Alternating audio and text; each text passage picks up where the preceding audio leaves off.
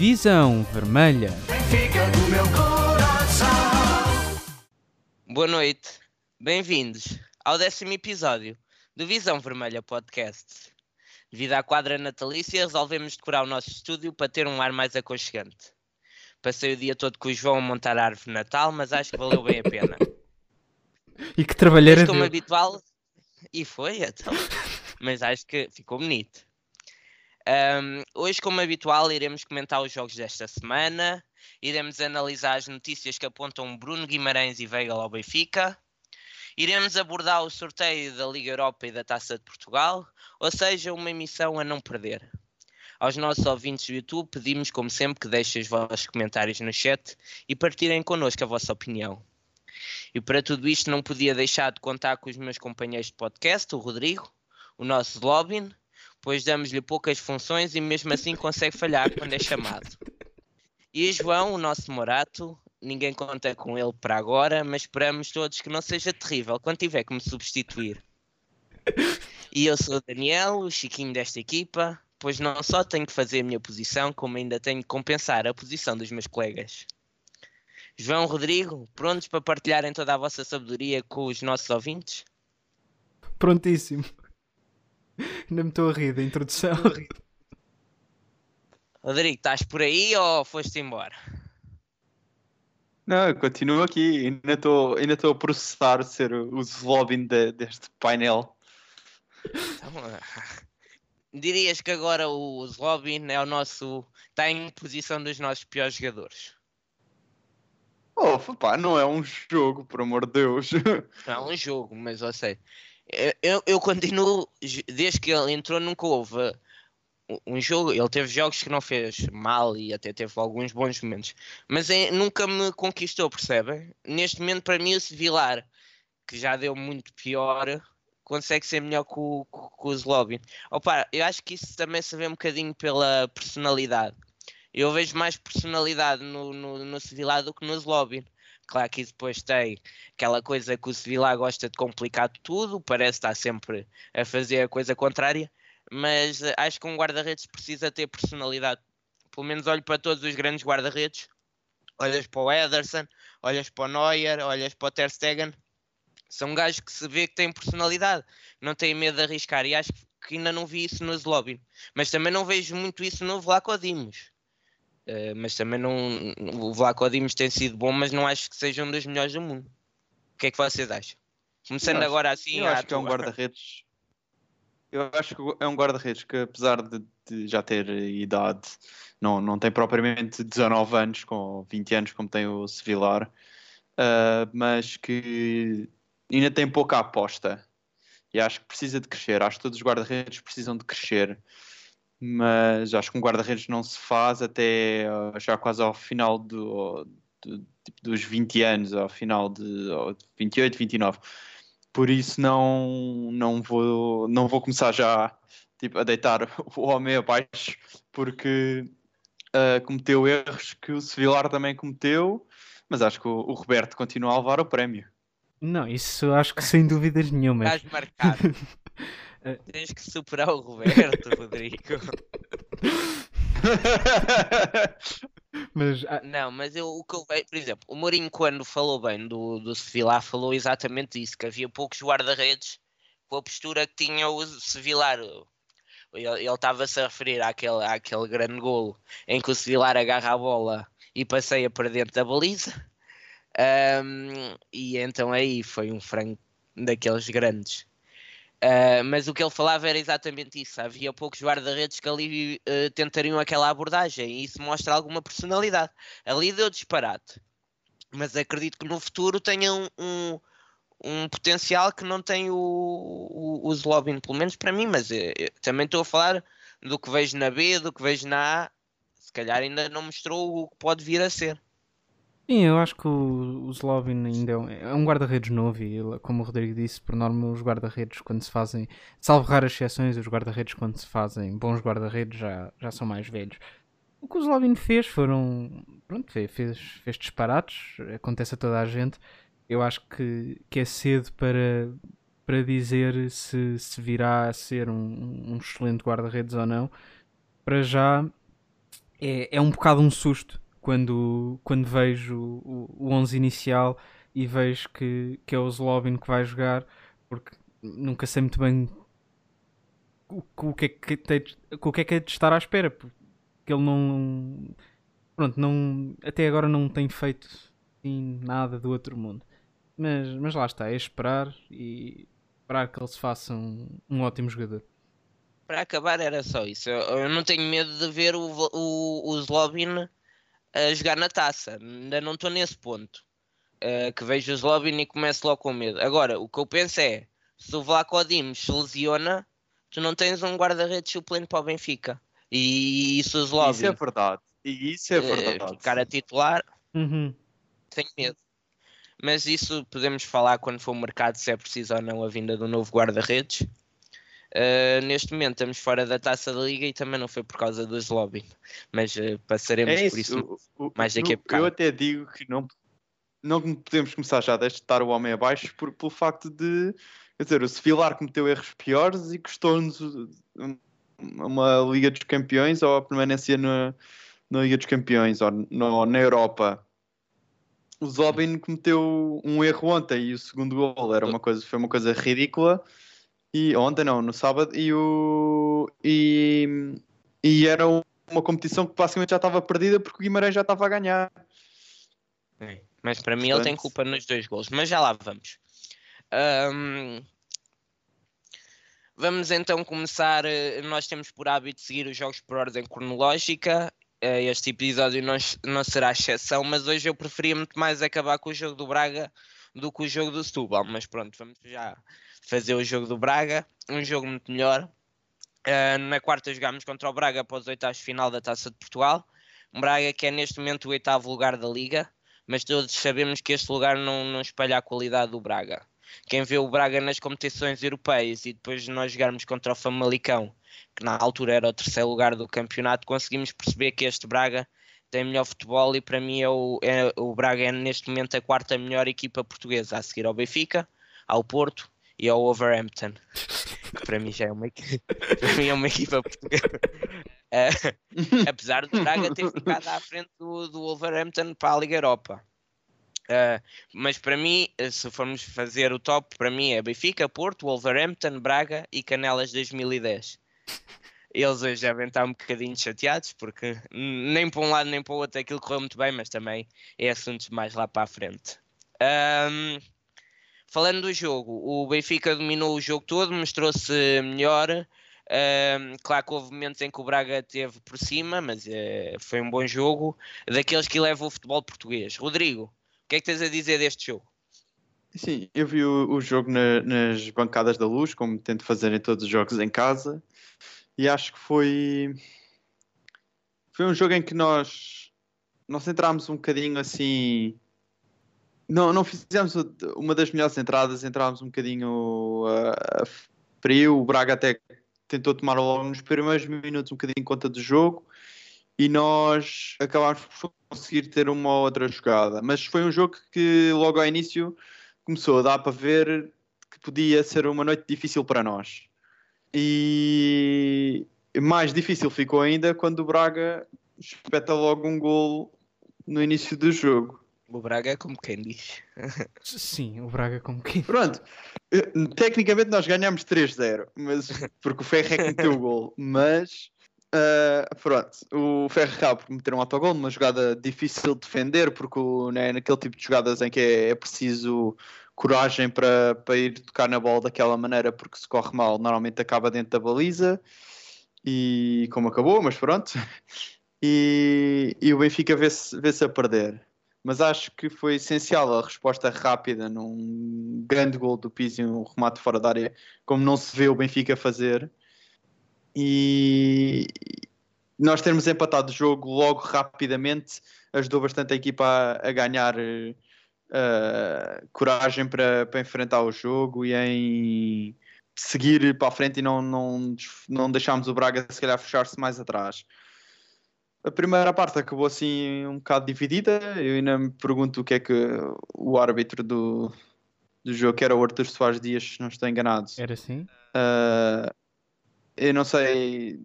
o que é que ele, o homem foi lá fazer, porque não, não foi apitar um jogo de certeza, ou pelo menos não esqueça-se de levar os óculos, mas pronto. E acaba, acaba a primeira parte, voltamos na segunda, entramos fortes, conseguimos meter logo o segundo golo e depois a partir daí foi um bocado era ver quem, quem é que chegava ao gol primeiro. E o Braga teve oportunidades, nós tivemos oportunidades. Era um daqueles jogos que podia ter acabado 2-2 e temos ido para prolongamento, ou podia ter acabado 4-1. Uh, e tínhamos ganho, dado uma costa gigantesca, por ambas as equipas falharam golos que não, não costumam falhar. O Vocodimos faz uma defesa incrível para manter o jogo como estava e pronto, passámos e acho que merecemos, fomos os. Merecemos, fizemos mais no jogo, ganhámos o jogo bem e acho que não há, não há razão nenhuma para não, para não vermos este jogo como uma grande conquista, numa eliminatória que era se calhar a eliminatória mais difícil e pronto, acho, acho que é isso o meu resumo do jogo. Uh, o Braga não está não tá propriamente a passar por uma fase famosa, daí o Daniel dizer o que está a dizer. Um, ehm, a, classificação claramente não mostra o, o trabalho que o Braga tem feito, porque o Braga entrou super bem em jogo uh, e, aliás, manteve-se bastante bom durante o, o, o interdecorrer do jogo. Acabou por marcar o primeiro gol e se não, lá está, se não é o gol do Pizzi, uh, pouco tempo a seguir, uh, a equipa teria ficado, teria, acho que a equipa teria começado a desmotivar e, e o gol veio mesmo na altura certa.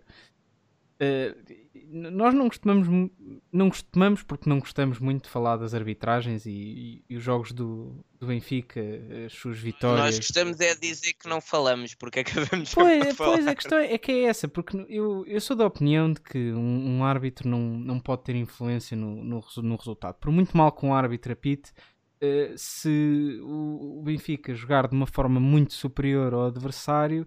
Uh, independentemente disso, consegue, consegue ganhar os jogos. Mas eu, eu, eu tenho só de dizer, dizer este pequeno pormenor, porque eh, mais do que o Arthur Soares Dias, o, o nosso senhor VAR, que era o, o Xistra, eh, eu até ao final da primeira parte eu achava que este jogo para a Taça de Portugal nem VAR tinha. Porque, não, a sério, eu, eu, e havia montes de gente na banca, eu também vi o jogo no estádio, havia montes de gente na bancada à minha volta que os comentários que faziam era claramente no sentido quase que a justificar o porquê de não haver VAR neste jogo, porque havia pessoas a dizer não, não, nesta fase ainda não há, não sei o que. Lá está, ninguém se apercebeu que havia VAR até àquela intervenção no início da segunda parte. Porque é a única. Essa, essa é. Uh, João, desculpa.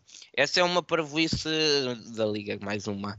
Que é metade das equipas tinham, jogavam com VAR e metade das equipas jogavam sem VAR as equipas da Primeira Liga. Não, porque tens que ver que uh, o critério da, da Liga uh, ou da Federação, que uh, quem organiza a taça de Portugal, era que os estádios que tiverem suporte para VAR, o jogo é com VAR, e os estádios que não tiverem suporte para VAR, o jogo é sem VAR. Pois, mas isso é uma para ah, isso é então é uma metade dos jogos da Liga metade das eh, dos jogos da Liga não tinham VAR, porque grande parte dos estádios da nossa Liga não estão preparados e vê-se bem nas repetições que não dá para ver rigorosamente nada. Eu acho que tem que haver tá bem, uh, aí, igualdade. De aí a, a, Liga impõe-se, mas como foi a Federação a fazer? Sim, aqui não é a Liga, Daniel, aqui é, é a Federação. Exato, é Sim, tens que ver que é um órgão diferente que organiza Sim. a competição. Sim, não, sim, exato. Mas eu estou a falar é tipo, tem que haver uh, uh, direitos iguais. Porque sim, sim. imaginem, o, o, sim, o Sporting concordo, para a taça da Liga teve aquele lance, uh, que, que, uma, uma má expulsão do, do, do, do, do Bolazzi, que, que fez com que o Sporting jogasse grande parte do jogo com 10. Aquilo com VAR nunca seria expulsão, porque seria até cartão amarelo para outro jogador. A questão Sim. É que imaginem o que é que seria uma equipa ser eliminada porque jogou metade do tempo com 10 na taça de Portugal, enquanto que no, no, houve outros jogos nas mesmas condições que, que tiveram o, o, VAR. Para mim, ou tem todos ou não tem nenhum. E claro que eu já ouvi opiniões yeah. de um colega que estará aqui em breve. uh, que, que, tem a sua opinião, que é ser do contra, que, que, para ele um, há igualdade no sentido em que uh, as duas equipas que jogam têm VAR ou não têm VAR. Seria injusto se uma equipe, se por exemplo o Benfica, a Braga, o Benfica tivesse VAR e o Braga não tivesse VAR. Uh, aí claro que seria muito mais injusto, mas não quer dizer que uma equipa não se possa sentir injustiçada por não estar na Primeira Liga e tentar jogar numa competição de igual para igual e depois não ter condições iguais. Isso para mim não me cabe na cabeça. Para isso, quase que mais. Yeah. Bem... Não, mas isso... É, é, muito complicado, porque para isso vais estar a jogar os jogos todos sem VAR e depois vais ter também o pessoal a reclamar porque é que não há VAR e, e que, que, que, os árbitros, porque os árbitros agora já estão muito pouco habituados a, a arbitrar sem VAR, portanto as decisões nem sempre são as melhores. Um... A Liga Europa oh, é a Liga Europa é, e não é tem VAR. Das coisas... Mas são árbitros internacionais, Exato, mas é uma das coisas que mais bons. me irrita ah, são bons chão. Tu não okay, tens são, visto são melhores que os que nós passado. cá temos, pronto. Não, mas não sei se serão.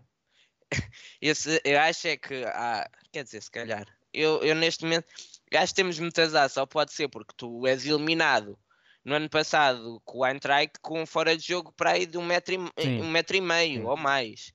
E então pergunto-me, claro que aquilo com o vídeo árbitro era, era, era fora de jogo, mas eh, um árbitro daqueles tipo tu já foste eliminado pelo Sevilha numa final da, da, da, Liga Europa numa arbitragem como nem o Arthur Soares Dias esforçar muito e ele esforça-se e tem o seu mérito. O Veríssimo também esforça, o Xistra esforça-se e nunca conseguiram chegar a uma exibição daquelas.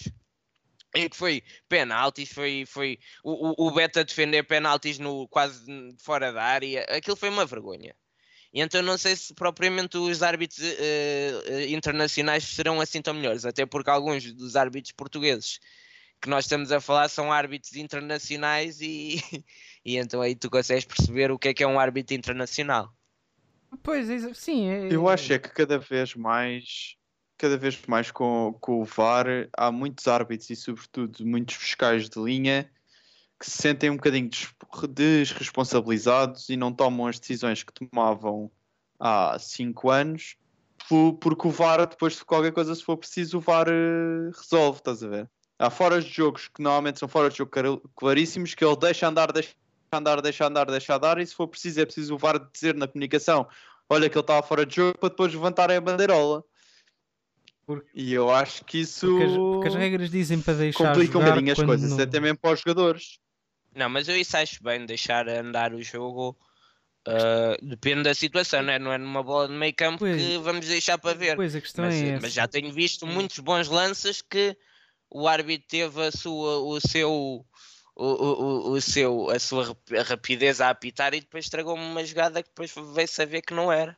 Sim. E eu já vi, e eu já vi muitos lances em que a bola sai, o jogador está claramente fora de jogo é preciso o jogador rematar a baliza, a bola está na bancada, já o guarda-redes foi buscar a bola para quase bater o pontapé de baliza e depois é que ele se lembra de levantar a bandeirola. Sim, mas eu acho que mais vale assim do que o contrário, percebes? Porque senão, se, se for para o vídeo árbitro andar a anular aqueles uh, golos que eu tenho visto na Premier League por 5, 6 centímetros, acho que mais, mais vale a pena não. Eu prefiro que ele deixe andar e evitar erros de 2 metros do que andar a, a, a estragar o futebol a, a, anular gols que eu, que eu da, minha, da, da, minha televisão não consigo ver se está ou não está fora de jogo. Isso para mim só está tipo a estragar. Mas isso para mim não é o pior, para mim é o facto de cada vez que o Alvar tem que rever o que quer que seja, são dois minutos e meio de jogo que tu perdes. Ah, tá bem, mas uma queimbra de um jogador do Portimonense a partir dos 80 são para aí uns 7, que eles têm muitas queimbras quando estão a perder contra o Benfica, quando estão a ganhar ou empatar contra o Benfica, chega ali a uma altura, não sei o que é que se passa, que é coletivo, é yeah. quebra coletiva. uh, Sim, mas quer, dizer, esforço, imagina, se, se, o VAR for fazer 3 ou 4, for faz... se, for, se o VAR for rever 3 ou 4 lances, perdeste quê? 10 minutos de jogo, só no VAR, que depois ele dá tipo 3 minutos de compensação. Claro, por isso é que em Portugal joga-se muito mas, pouco. Mas, mas não é por causa do VAR que o jogo se, se joga muito pouco. Se tu fores a ver, ó, já há muito antes do, do, do, do VAR que, sim, que tu sim, não jogas sim, 50% sim. É um do jogo. problema da arbitragem no geral, sim, sim, sim. É começar com os apanha-bolas que, que eh, eh, dependendo do resultado são mais ou menos céleres e até calha bem porque tivemos um, um grande apanha-bolas que nos deu uh, que deu aquele lance rápido que depois deu o golo e isso foi bom já não foi de agora, foi da semana passada uh, mas uh, é desde apanha-bolas que demoram, é queimbras, é substituições que o jogador tem que dar a braçadeira num lado e depois sair no outro. Agora já não acontece isso porque ele tem que sair pelo sítio mais próximo, mas são tudo situações que para mim são muito piores que o VAR. O que eu, o que eu vejo é que, por exemplo, tu estás a deixar a, a, a, uma jogada ir, mesmo sabendo que provavelmente está fora de jogo. Número um, cansa os jogadores que estão a correr por uma jogada que à partida terá parada e depois os jogadores já não vão à jogada da mesma forma porque já não sabem à, à partida se uh, dão aquela, ok, isto deve estar a ser continuar o jogo, mas isto vai parar. Então podem não dar o máximo e depois dar a geneira. Mas eu acho que não que ganha-se mais com, com o deixar jogar do que, do que o contrário. Mas uh, se calhar avançava. Uh, voltando ao tema. Sim. yeah. Uh, voltando ao tema, eu acho que pronto, o jogo fica marcado principalmente por mais dois golos dos dois goleadores do Benfica esta época. O Pizzi continua a dar um show bastante grande. Houve uma queda de exibição do, do Chiquinho. Tomás Tavares pareceu-me bem, não, não, não vi nenhum problema. Nota também para, para um jogador do Braga, o Trincão, que teve muito bem em jogo e que acho que merece essa referência pela exibição que fez. Eu ia ver, Nós eu ia ver Damos-lhe uma pequena referência, se quiser mais, que vá para o podcast do, do Braga. Exatamente. Eu, eu, eu, ia ver, eu ia ver jogadores que, como o Trincão que, que me enerve porque, porque sinto-me velho. O Trincão é daqueles jogadores que está a jogar muito bem e é mais novo do que eu. Pronto. Olha que já não é só ele. Pois não, já, já o Félix ano passado era a mesma coisa. Eu, eu sinto-me velho, malta. Yeah, yeah. E eu sou o mais novo de vocês. Por acaso. E cada vez será mais. Exato. Esperemos só nós. de pensar que o Félix ganha. Oh, só de pensar que o Félix ganha o dinheiro que ganha e é um ano mais novo que eu. Sim, mas ó, Rodrigo, ele não tem nenhum podcast semanal com, com 300 visualizações. É verdade. Nem nós, mas pronto. não. Não, esta semana correu bem, portanto esperamos que os nossos subscritores se portem bem e, e correspondam mais uma semana. Mas, uh, uh, Rodrigo, já concluíste a tua análise deste jogo? Sim, sim. Também não tenho mais nada a acrescentar. Eu só realçar que estava com algum medo que o Laje inventasse. O Laje manteve o 11 sem ser uh, o guarda-redes, também não foi por aí. Aí o Zlobin não teve mal. Houve aqui o que eu gosto, que é o carrossel do Benfica, que já vi no ano passado e, e neste jogo vi muito que foi Chiquinho como segundo avançado, terceiro médio, uh, na direita, o Pizzi teve na direita, chegou a estar como segundo avançado. Houve ali trocas de esporádicas com o Sérvio, o Gabriel teve a 6, teve a 8. Alternar as passes com o Tarato na, na transição ofensiva é o género de, de, jogo que eu gosto, que é aquele jogo que se tu vieres aqui e me perguntares, eu tive esta semana com, com o meu colega que eu falei há bocado a tentar perceber como é que joga o Benfica uh, é que jogou naquele jogo e é um bocado difícil, porque numa jogada vês o Pizzi na direita, na jogada seguinte o Pizzi está na esquerda.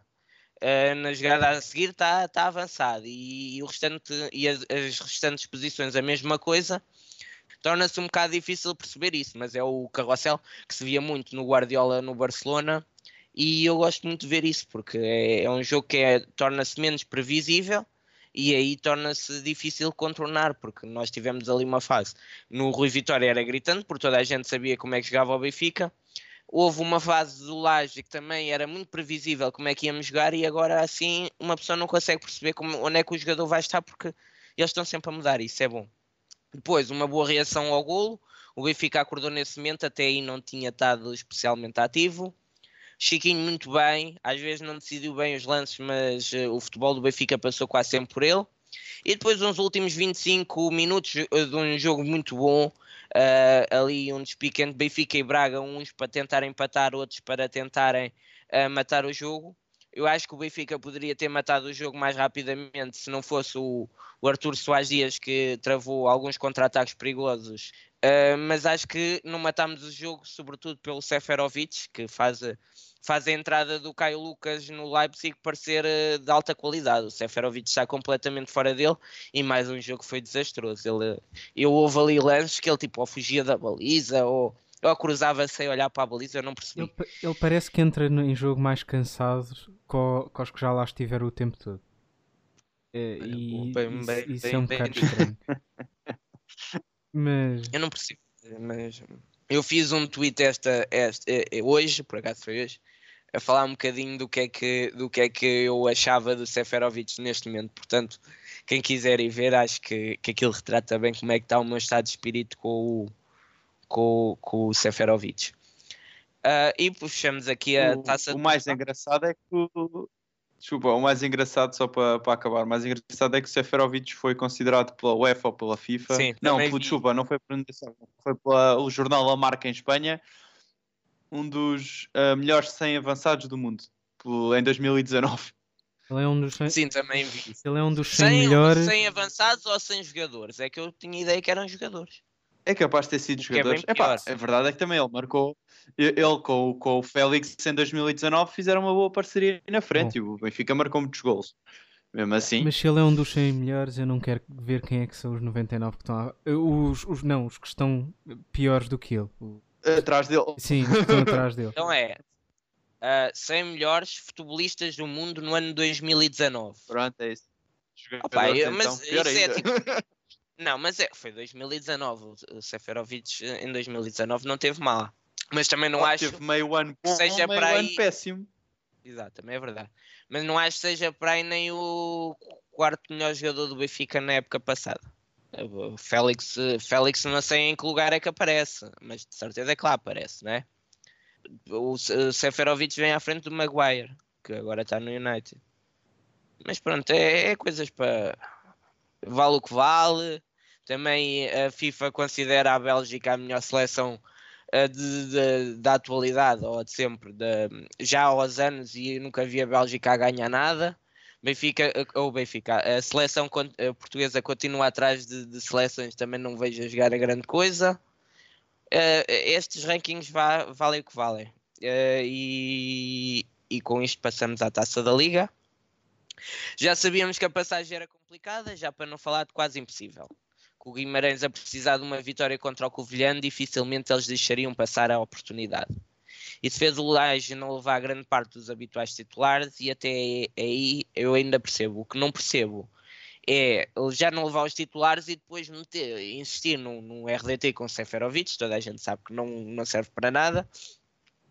Um meio campo sem um jogador uh, criativo, não será o Jetson, eu cada.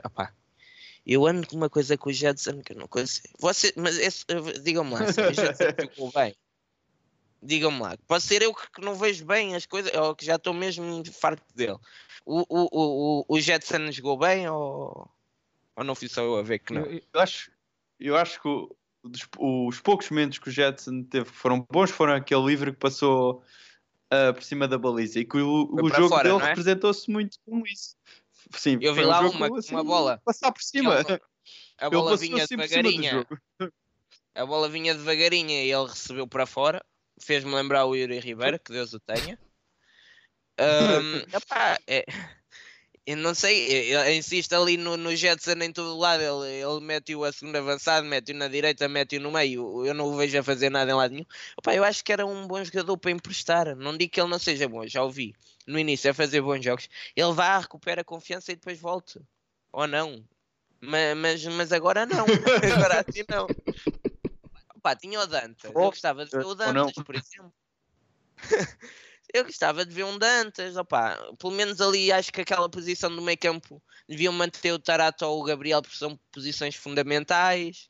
E não, anda-me a jogar eu acho, eu outra vez neste se era, se era para manter o critério que ele tem mantido e jogarem os jogadores que têm menos oportunidades na taça da liga, independentemente de passarmos ou não passarmos, apesar de já sabíamos que ia ser muito complicado passar, então mais validar oportunidades a, aos jogadores que realmente merecem. Então, tipo, o Jetson não tem, tem feito, ou quando entra de suplente, não faz, dá alguma dinâmica ao jogo, mas não, não muita. Mas pá, já que vamos tentar dar minutos a quem e dar oportunidades para ver o que é que vale, então que apostem e joguem com os, os Tavares, acho bem, o Jota acho bem, o Florentino bem, o Caio pronto para somar minutos. Também apostar no Dantas, por exemplo, logo ao intervalo podia tirar, ter tirado o Jetson e dava uh, uma parte inteira ao Dantas para jogar, fazer alterações na equipa, ou mesmo na frente. Temos avançados que estão na equipa B que também podiam ter uh, subido para rodar. É assim, pá, eu acho que não. Se tu vais dar a oportunidade ao defesa central, Morato, uh, para, para vir da B jogar num jogo destes, então porque é que não há, não há, de haver outros jogadores também a ter essa oportunidade? Se calhar o Morato vai entrar no plantel mais rápido que os outros. E eu estou a falar do Rubén pois, Dias. talvez, não sei. Sim, opa, oh, eu em vez de um Seferovic preferia um Gonçalo Ramos. Oh, preferes tu e, e todos. Uh, o Gonçalo Ramos, Uh, gostava de ver o Dantas. Uh, opa, aqui coisas que já vimos que não funcionam. O Caio para dar minutos, disseste tu. Sim, não dando para subtrair minutos, que era o que eu preferia, teremos que, que continuar a dar-lhe minutos. Até, eh, pode ser que ele saia agora no mercado, por, por troca pelo pois é, é, é assim, que é mais do mesmo. Repara, é só digo para. Repara, é só digo para lhe dar minutos porque ele tem apostado no, no Caio como muitas vezes suplente para entrar, estás a ver? Então, se ele está a apostar no Caio suplente para entrar, então ele precisa de minutos, porque ele precisa de ganhar confiança, precisa de ganhar rotina, precisa disso tudo. Se ele vai ser um, um, dos principais substitutos, como tem sido nos últimos jogos, para o resto da época, presumindo que ele não vai agora sair em janeiro, então ele precisa destes jogos para somar minutos, para ganhar minutos nas pernas. Que é para quando entra de suplente, ter confiança e ter, uh, estar habituado a jogar. É só isso. Não me admirava se ele saísse. Porque eu acho que neste momento o Jota em todos os jogos mostra que é melhor que o Kai. E no entanto e entra menos um vezes. Pois, por isso mesmo. Exatamente. Nós não nós esquecemos dar o, o, o, melhor jogador em campo da, da, da, liga, portanto vamos dar os dois ao mesmo tempo. Um, mas, uh, mas sim, um, já vou aqui abrir um bocado o véu que se calhar o Jota mereceu. Um, depois, acho que foi, foi, foi triste porque não via ambição. Porque é certo que o Benfica já estava praticamente arredado desta competição, mas tinha que ganhar pelos 2-0 que eram obrigatórios, que era se, o, se houvesse o deslize do Guimarães ganhávamos 2-0 e passávamos. Acho que mesmo o Guimarães ganhando este resultado nós devíamos ter, que é para mostrar que tipo, não foi, foi por nós, mas não foi neste jogo. Nós neste jogo fizemos o que tínhamos a fazer. E vejo nós a levarmos dois golos do que para mim é um dos piores avançados da liga, o Guedes, que um, foi, um, foi o, o Zlobin que deu uma ajuda, e no outro foi um daqueles remates que ele tenta dar com o pé, bate-lhe na canela, que ele não sabe chutar uma bola. O Guedes não sabe chutar uma bola. É um bocadinho como o, como o Rubén Dias a, a cabecear. O Rubén Dias também não sabe cabecear. Se for, é, é, ele tipo tem para aí 5 gols de cabeça, três deles foram com o ombro, que a bola bateu-lhe no ombro. E aqui foi um bocadinho a mesma coisa. E então acabamos por deixar-nos empatar num jogo por falta de ambição e, sobretudo, por incompetência que não vem deste jogo, vem de toda a prova. E nós este ano acho que desleixámos um bocado, aliás, acho não, tenho a certeza que nos desleixámos um bocado na taça da Liga, eh, porque, mas, mas ainda que não garantido. E de Portugal e da, e da Liga Europa. Sim. E da Champions. Sim. Da, da Liga, Liga Europa, Europa ainda, ainda não. não. Na Liga Europa ainda não. E não vamos, lá, não vamos já começar com esse negativismo, Daniel, porque não faz bem a ninguém. Nós ainda podemos fazer um excelente trabalho na Liga Europa. É, mas de facto. Deus queira. Exato. Mas de facto, acho, acho que devíamos ter entrado com tudo para este jogo, ainda que. Ainda que tentar rodar, a, a tentar rodar os jogadores que jogam menos, ainda que tanto que o Guimarães não ganhasse, pá, acho que era um jogo que tínhamos mais do que a obrigação de ganhar e, e lá está. E, e é, é, muito, custa muito ver que até tivemos a ganhar 2-0 e depois o Vitória, o Vitória de Setúbal marcar os dois golos como marcou.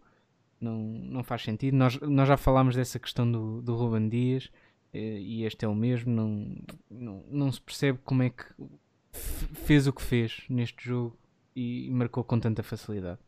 Sim, estamos fora de uma competição e vamos lá ver como é que corre o resto.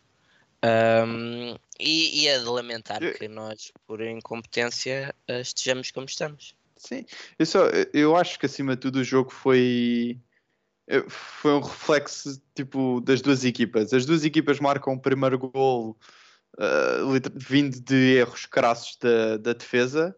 Os dois segundo gols, o, o do Stubal mais incrível e, e uh, muitas vezes é, parece que é um gol que ele nem sabe como é que fez do que o nosso, que é um grande remate do, do Jota. Mas eh, pá, foram o jogo, o Setúbal conseguiu fazer em metade da segunda parte o que nós demorámos o jogo inteiro para fazer, ou o resto do jogo para fazer.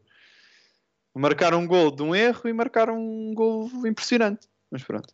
E eu acho que o Jota começa a fazer cada vez mais exibições que começam a justificar ele ser o principal substituto do, nos jogos uh, para a Liga e, ou para a Liga dos Campeões, nos jogos em que joga a equipa normal uh, em vez do Caio.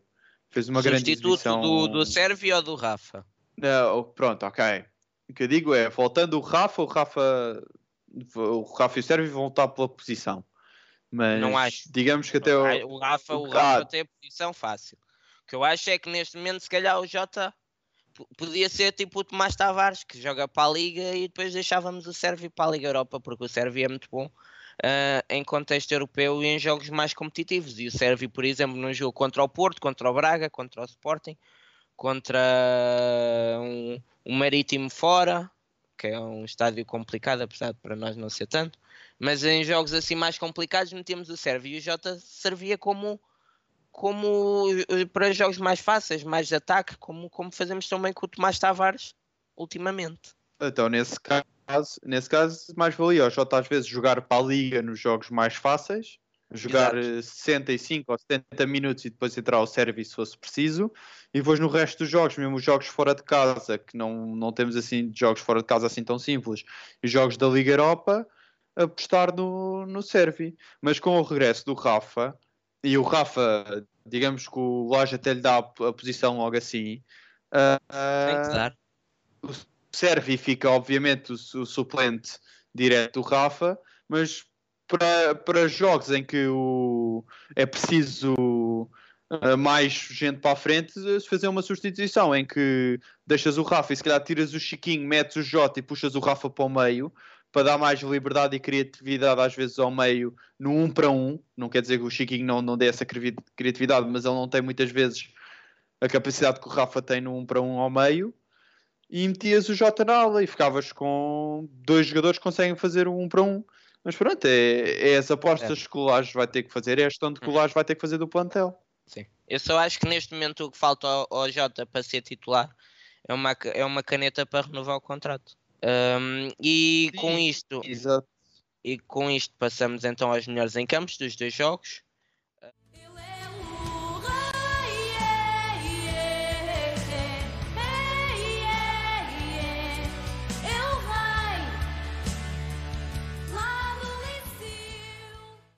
E aqui temos o Pizzi como melhor jogador na Taça de Portugal. O Pizzi, mais uma vez, é o terceiro jogo consecutivo que leva como melhor, uh, melhor jogador em campo. E eu acho que é completamente merecido. Uh, apesar de haver aí hater, haver haters que dizem que nós só olhamos para o Pizzi, eu não estou a dizer que os outros jogadores não são importantes e temos jogadores muito importantes como o Tarati e Gabriel, sem dúvida mas neste momento o Pizzi e o Vinícius, claro, mas neste momento o Pizzi merece ter três jogos consecutivos como melhor uh, jogador e só não é na taça porque não jogou, porque senão acredito também seria na forma como está, está incrível.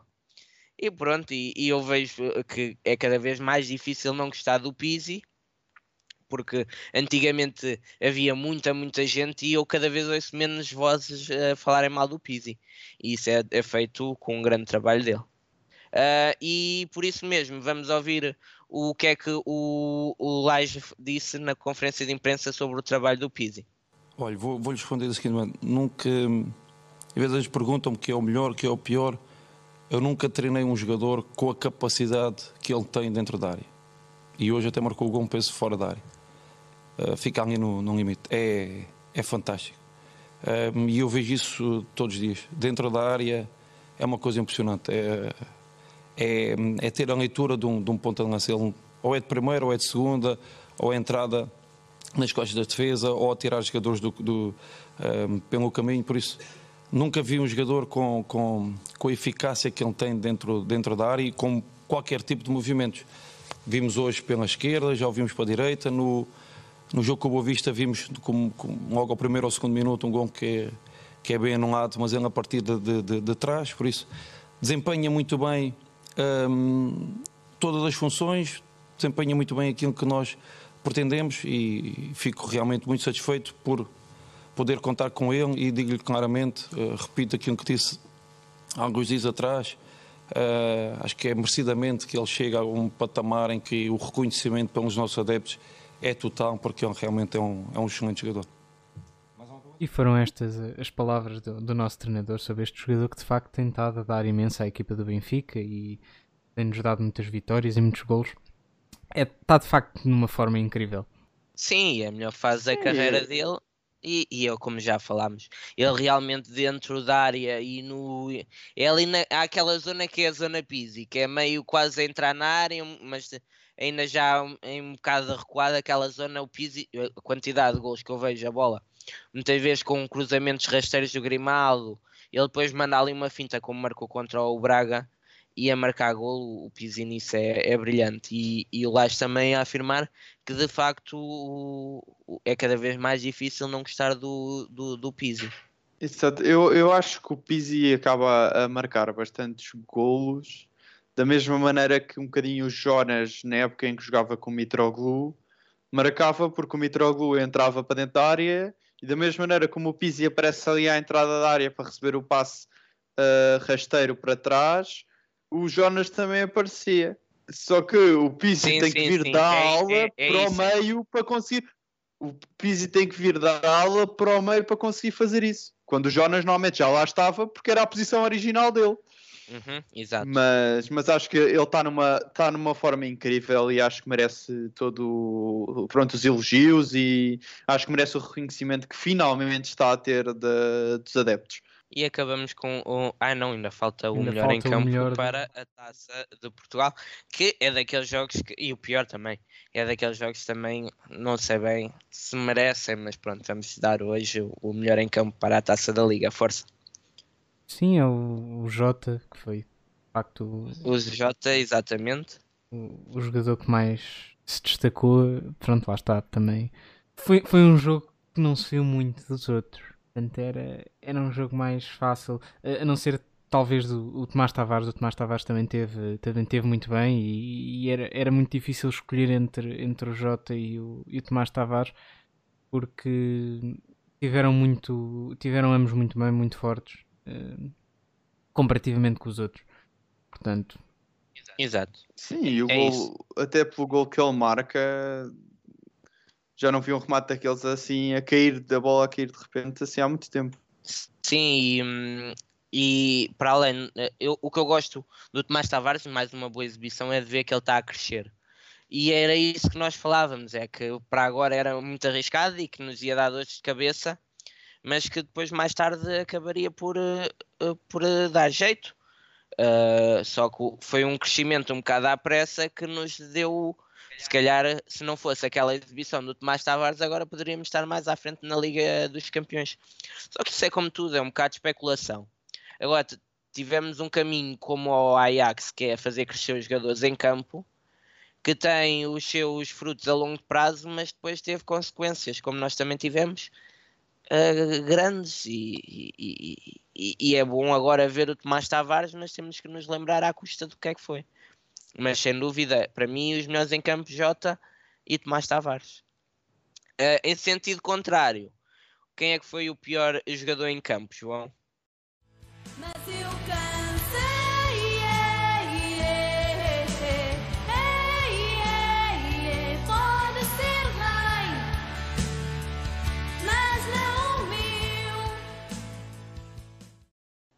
o pior jogador em campo foi claramente o Slovin, porque uh, aquele primeiro gol ele é, é, é, culpado não há outra forma de, de, de o descrever. Foi, foi de facto um, um disparate autêntico do, do Zlobin. E, e mesmo o segundo também, também teve muita culpa. Pá, é, é, é, Sim, mas já falámos sobre Exato, isso. é, é também daquilo já que já tá. falámos, também não, não há muito mais a acrescentar. Vamos estar a, a dar-lhe em cima outra vez. Pronto, vamos ver se para a próxima corre melhor. Eu só acho é que não temos um guarda-redes suplente uh, para, o- para hoje, temos dois para o futuro e isso pode custar caro se houver algum problema, mas por agora se o Vlaco Dimos a jogar bem não há problema. E vamos então mudar de segmento, uh, vamos para as contratações que se falam. Fala-se, falou-se muito esta semana numa possível vinda de alguns jogadores. Uh, já começa aquela fase em que a imprensa tem algo para dizer, que vem aí o mercado de, de inverno, e então grande parte dos nomes que vão surgir serão com certeza inventados, sem qualquer tipo de, de, de verdade. Uh, Fala-se agora aqui em alguns que eu por acaso alguns deles até gosto. Estou a falar, por exemplo, do Weigl do, do Dortmund. É um jogador, uh, é um jogador alemão. Uh, ele, uh, o que se diz é que ele não está uh, satisfeito com a falta de as portas a um futuro no Benfica. Uh, ele leva 13 jogos na Liga e 4 na Champions, no total de 20 jogos, uh, tendo marcado um único gol. Nós também temos médios que não marcam golos, portanto também não é por aí. Trata-se de um jogador de 4 anos, 1,86m, alemão, e médio ou médio defensivo. A pergunta que eu faço é se este negócio é possível, uma vez que é o décimo jogador mais caro do Dortmund, ou- e está avaliado em 23 milhões de euros, que já é qualquer coisa, já seria uma transferência recorde ao próximo disso se tivermos em atenção o Jiménez. E se o Benfica precisa deste jogador e quem é que tirávamos do 11 para ele entrar? Porque ele a vir seria sempre a titular. Eu acho, eu acho que temos que ver, primeiro que tudo, que se ele está avaliado em 23 milhões, ele, com a inflação que o mercado depois dá aos jogadores, ele era bem capaz de sair dos jogadores mais caros da história do Benfica e devido que o conseguisses comprar, é, sei lá, devido que o Dortmund se livre dele ou nos, nos deixa comprar por menos de 25, 26 ou se calhar até 30. Não, Ah, 30 também não digo. A inflação faz-se Ouve. nos jogadores que são precisos, não é em todos os jogadores. Por exemplo, houve jogadores, o Betis contratou jogadores que são muito melhores e, e, e o próprio Ronaldo, quando vai para as Juventus, vai por pouco dinheiro em comparação com o que vale. É, é o, a equipa precisar dele e a vontade dele estar na equipa. Claro, tu compras um Félix, ele vem ser eh, vem inflacionado porque é o melhor jogador do Benfica. Agora, um jogador que não seja preciso não leva uma inflação, pode levar. Pode de 23 passar para 25 ou 26. Não acho que chegue a 30 nem, nem tenha uma super valoriza eh, inflação ou valorização. Sim, o 30 seria mesmo o número máximo, mas mesmo assim é um jogador com 24 anos, já é um jogador mais formado, e eu acho que ele até poderia querer vir, porque tinha certeza de vir eh, ganhar, somar muitos minutos e ser eh, o principal titular para a posição de médio defensivo. É um jogador que também tem capacidade para jogar eh, a médio centro e combater um bocadinho também alguma falta que possamos ter eh, a defesa central. Mas, assim, é um jogador que não tem somado muitos minutos no, no Dortmund, tem eh, apenas um gol, mas isso para um médio defensivo não é, não é nada especial. Tem uma, tem uma boa percentagem de passos acertados, não perde ah, muitas bolas. Sim, era obviamente um, jogador- um bom jogador para o Benfica ter. O problema é a capacidade que o Benfica tem para o comprar, o dinheiro que iria, que iríamos despender, mais o ordenado, iríamos ter que lhe pagar caso ele aceitasse vir. Eh, Eu acho que, que poderia ser um jogador ainda mais importante, no, no caso do vir para o Benfica, se o Ruben Dias acabasse por, por sair, porque para vir reforçar aquele meio campo defensivo, porque numa eventual saída do Ruben Dias, de facto, eh, ficamos ali um bocado desfalcados ehm, no, ali no centro do campo e, e poderia ser eh, uma boa aquisição. Mas lá está, é um, é um jogador que, que, que é caro e que não, não, não estou muito bem a ver Neste momento o Benfica. Mas tu não estou não, não, não perceber a tua associação entre o Weigl e o, e o Ruben Ou Dias. seja, na eventualidade do Ruben É Dias para sair, eh, tens de lá meter outro eh, defesa central. Não, não era o Weigl que eu estava a dizer, mas terias de lá meter um outro defesa central.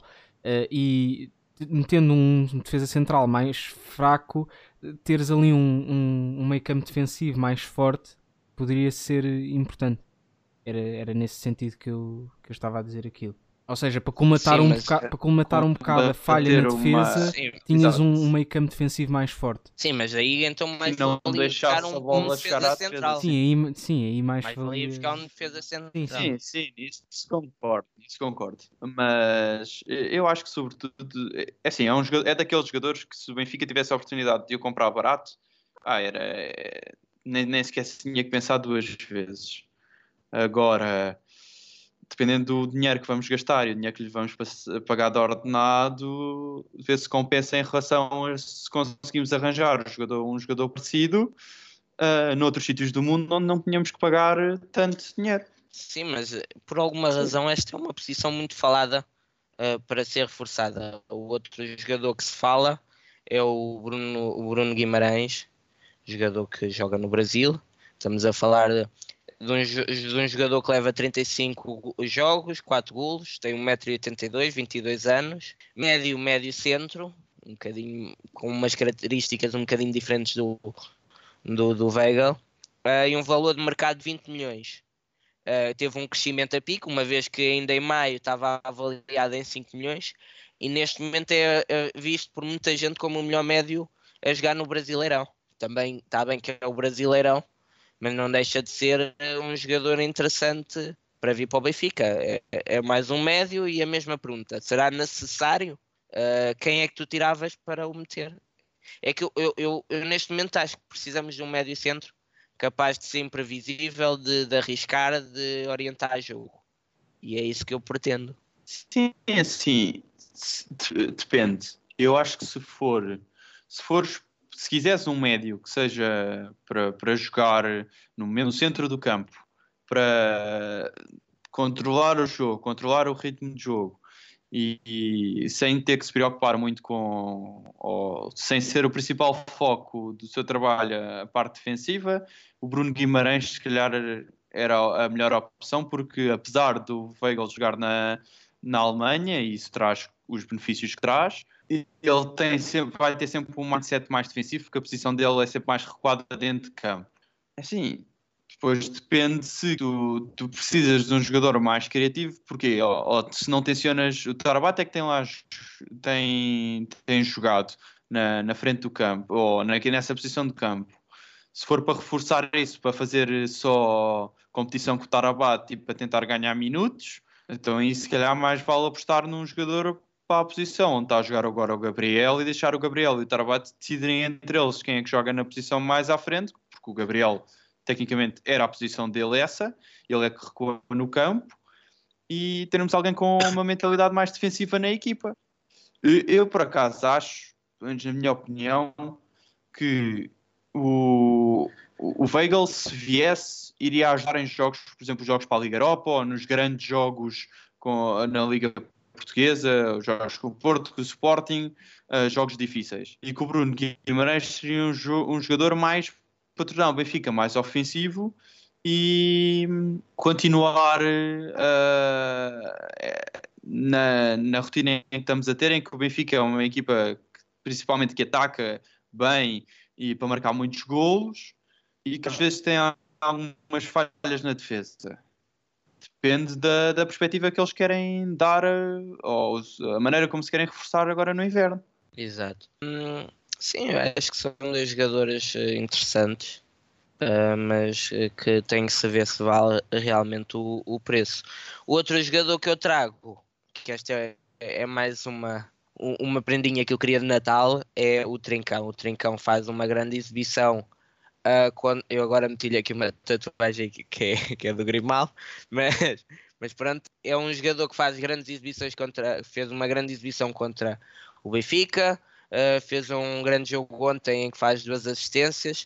É um jogador que, na minha opinião, mostrou tanto ou mais que o, que o, que o Jota, por exemplo, e está avaliado em 6 milhões de euros. E aqui sim, aqui tem uma sobrevalorização uh, que o Braga nunca vende por 6. Por exemplo, para terem uma noção, o Fábio Silva do Porto está avaliado em 3 milhões e tem uma, uma cláusula de rescisão de 120 e tal milhões. Portanto, aqui sim uh, tens uma, uma diferença de, de, de, de valorização do, do, do preço que ele tem para o quanto é que vão pedir por ele mas não deixa de ser um jogador interessante que dá para ser extremo uh, como avançado e então dando soluções em dois setores e tendo o Caio Lucas e, e, e Servi, acho que viria a acrescentar mais do que, por exemplo, andas à procura do Ioni Gonzalez, que no meu entender não vem acrescentar tanto.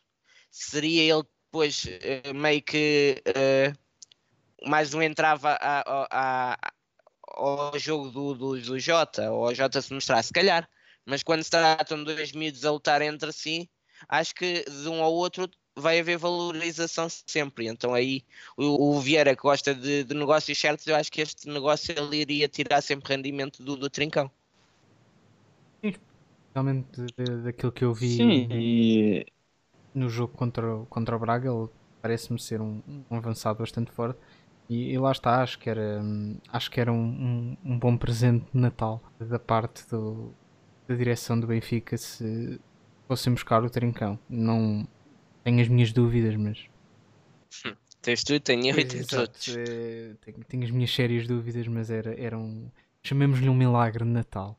Sim, iremos falar mais eu disso. Acho, eu acho, mas eu acho que só para, só para acabar com, com, com o Trincão e o, o Ioni Gonzalez, que pode vir ou não, temos que ver é, qual é a, a, política de contratações do Benfica, porque Ioni Gonçalves é um jogador que o ataque já está quase feito, tem 25 anos, está a jogar no, no, Brasil e, e é um jogador feito. Trincão não.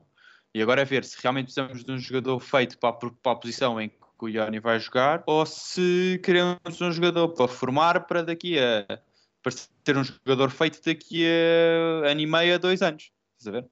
E eu acho que a política do Benfica nos últimos anos tem sido sempre comprar ou arranjar, formá-los e depois usá-los. Então, nesse caso, preferia o Trincão. Se for para ser um jogador é porque é para meter já, para ajudar já agora, então se calhar o Ioni se vier ajudar, que eu também não tenho certeza se vem ajudar ou não, o Ioni seria teoricamente a decisão para onde eles iriam. Mas eu não sei, mas eu não sei se o Ioni é, mesmo a curto prazo é melhor. Tu, o Caio Lucas tem quantos anos e também não entra para ajudar na, a, a, curto prazo, ainda por cima porque vem do Brasil, que é um campeonato completamente diferente do nosso. Portanto, o Trincão vindo da Liga Portuguesa está bem que é mais novo, mas está mais acostumado do que o, do que o Ioni que vem do Brasil. Portanto, acho que a curto prazo o Trincão continua a ser a melhor opção, porque o, a idade aí acho que perde a relevância para o que é conhecer o campeonato onde estás a jogar. Sim, eu Até percebo tens, isso. Eu estou a dizer é em termos de política, porque tu achas sempre, tu nunca contratas um jogador que acha que ele não vai ajudar a equipa, não é? Mas é que tu não tens estado. A... Qual foi o último jogador que tu compraste para ser titular? Foi para aí o Vlaco Dimos, o Gabriel. Sim, é capaz de ser esses os últimos. Não, assim, e, e não, e compraste tipo os avançados, o RDT, hum. pelo menos, e o Vinícius, não sei, não sei. Não sei para que é que. Quer dizer, agora percebo-me e sempre percebi, mas não acho que seja tipo. Não, não sei se ele foi comprado para ser titular, mas foram assim jogadores que são comprados tipo para ser uh, uh, titulares de destaca. E nenhum deles foi, porque RDT ainda não é, Gabriel precisou de um ano um, Seferovic uh, também entrou mais ou menos na altura para ser, também não, não, não... agora vê-se o que é que é. E o Vlaco porque não havia outra opção, acabou por ser. Mas é isso, o Gabriel acho tem as yeah. características dos jogadores tipo o Bruno Guimarães e o Weigl que vieram para ser titulares de destaque e depois demoraram um bocadinho por não conhecer o campeonato. E aí o Trincão 1 parte de vantagem porque está cá. E acabamos assim este segmento Sim, da, mas... das contratações. Eh, queres dizer mais alguma coisa? Não, não, não. Eu mas acho que já, já nos estamos a repetir um bocadinho sobre o tema. Pronto, então fizeste bem interromper para dizer isso. um, um, E então vamos passar ao último segmento, que é um bocadinho olhar para os sorteios da Liga Europa e da Taça de Portugal. Começamos pela Liga Europa.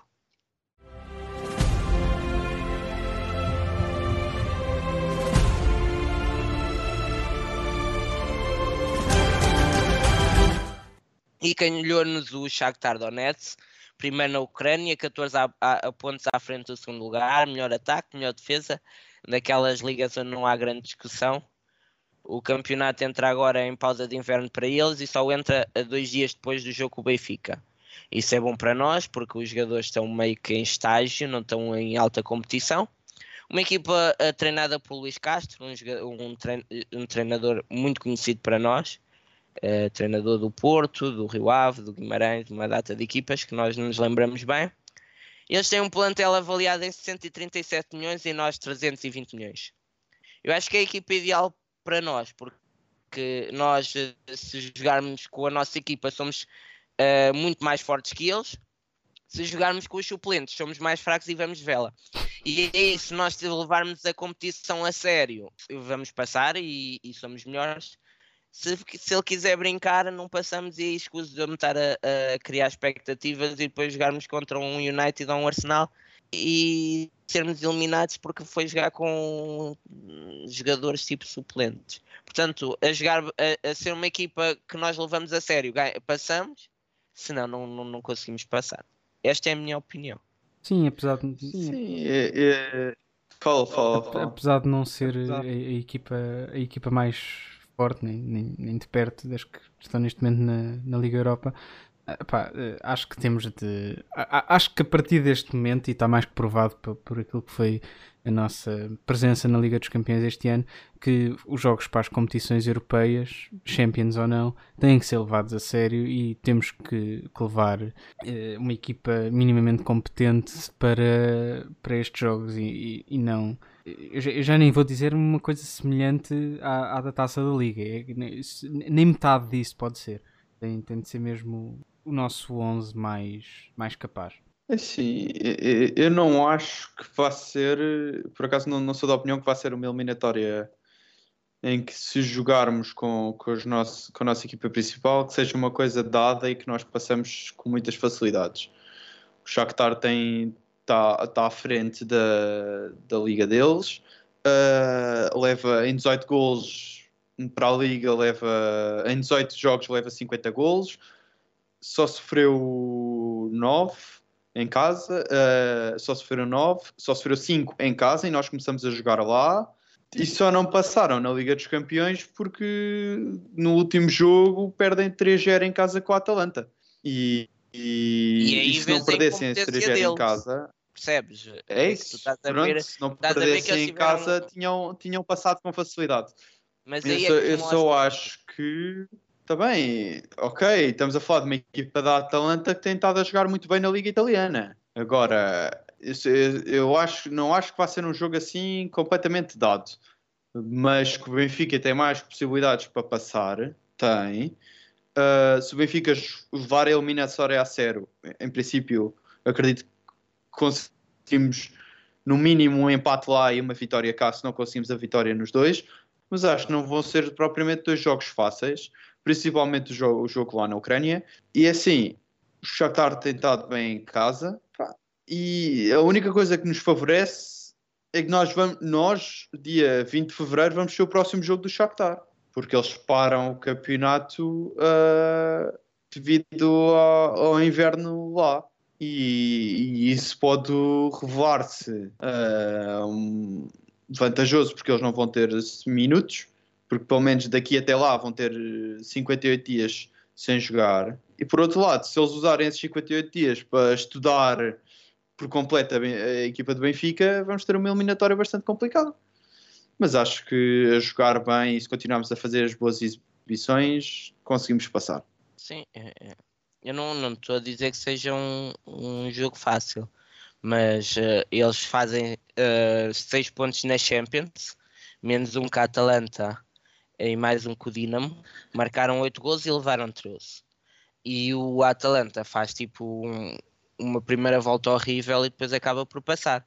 Isso só acontece quando do outro lado tens uma equipa incompetente e, não, e que não é estável e madura porque o Shakhtar na condição que estava tinha sempre que passar, percebes? E então é certo que eles tiveram tipo o último jogo de passar, mas também não passaram por incompetência, tal como o Zenit não passa por incompetência. E então eu percebo. Eh, mas eu não mas acho eu- que eles vão repetir o mesmo erro duas vezes. Não sei, olha que o Laje repete erros várias vezes e, e não chateia.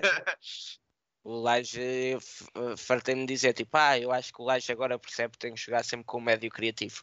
E mais uma vez não joga e, e voltou a bater no Seferovic e no RDT, portanto são erros que eu não sei se, se, se são assim tão trabalhados. E então acredito que, ele, que é uma equipa que ainda não é estável e pode mostrar isso no Benfica. Ah, É uma equipa, por exemplo, leva muitos cartões amarelos e acaba sempre, ou muitas vezes, com jogadores expulsos. Então, quando estás a jogar contra uma equipa que não é assim muito madura, é mais fácil de conseguir as coisas boas. É só daí que eu acho. Pois é, é isso, não, não, não digo que seja dado, mas acho que não vai ser não vai ser o nosso maior desafio da época. Ah, Acho que temos boas hipóteses de fazer um- uma boa exibição e, e tirar um bom resultado deste jogo, exatamente porque lá está, é uma, é uma equipa que se tem mostrado bastante imatura e que não e incapaz de, de segurar e, e aumentar a vantagem que tem em termos pontuais as outras, em relação às outras. Portanto, acho que temos uma, uma boa hipótese de, de passar à próxima fase da, Exato. da Liga Europa. E também já sabemos, agora mudando de segmento, já sabemos qual é. eh, podes mudar, João. Eh, já sabemos qual é a nossa eh, sorte no, na taça de Portugal. Calhou-nos o Rio Ave.